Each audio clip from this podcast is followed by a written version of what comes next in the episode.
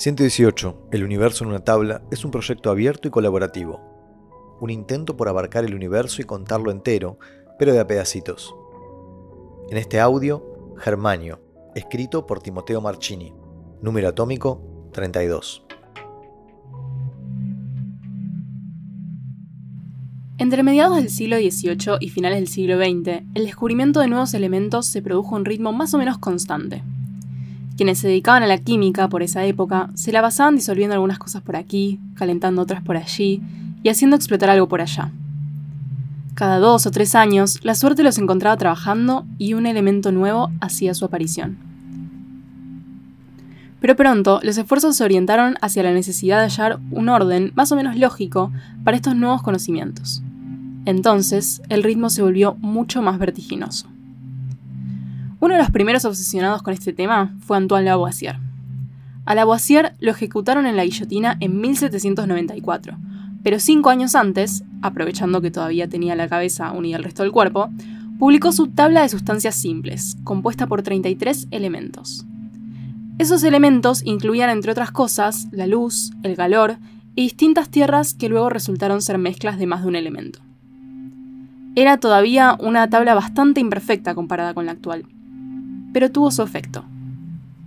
De repente, la química se volvió viral. En los años siguientes, nuevos elementos se dieron a conocer uno tras otro cada unos pocos meses, hasta que, con el correr del tiempo, la moda pasó y la voracidad por encontrar algún elemento nuevo fue disminuyendo. Tuvieron que pasar exactamente 80 años para revivar la llama.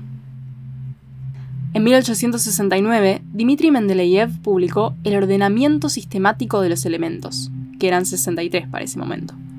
Lo que provocó un nuevo frenesí por descubrir elementos, como no se veía desde hacía casi un siglo. Toda la comunidad científica surfió una segunda ola de bonanza de la química.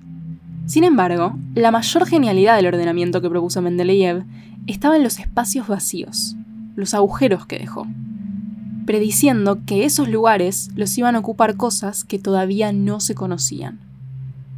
Su mayor genialidad y su mayor problema, claro, porque ¿a quién le vendemos un rompecabezas al que le faltan piezas?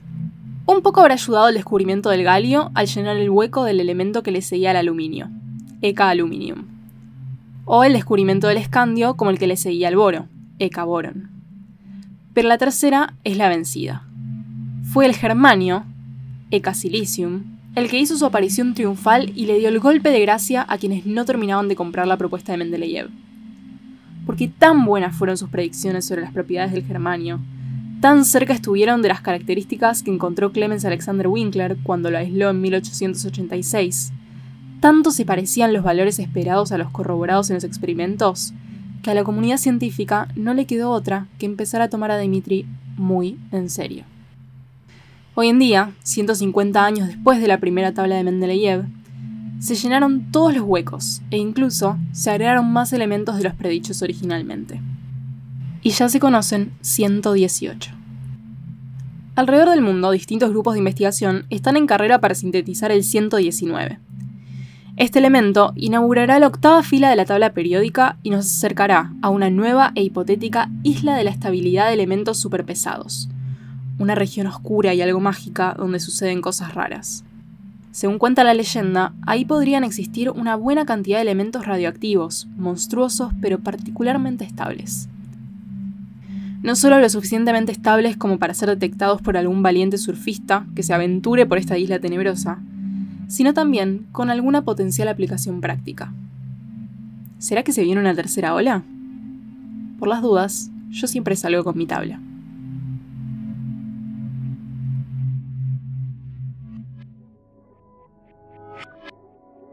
Acabas de escuchar Germanio en la voz de Emma Coso, escrito por Timoteo Marchini. Conseguí más historias de la tabla periódica en elgatoylacaja.com barra tienda. Esto también lo hacemos gracias a bancantes. Bancar la cultura que querés que exista en elgatoylacaja.com barra bancar.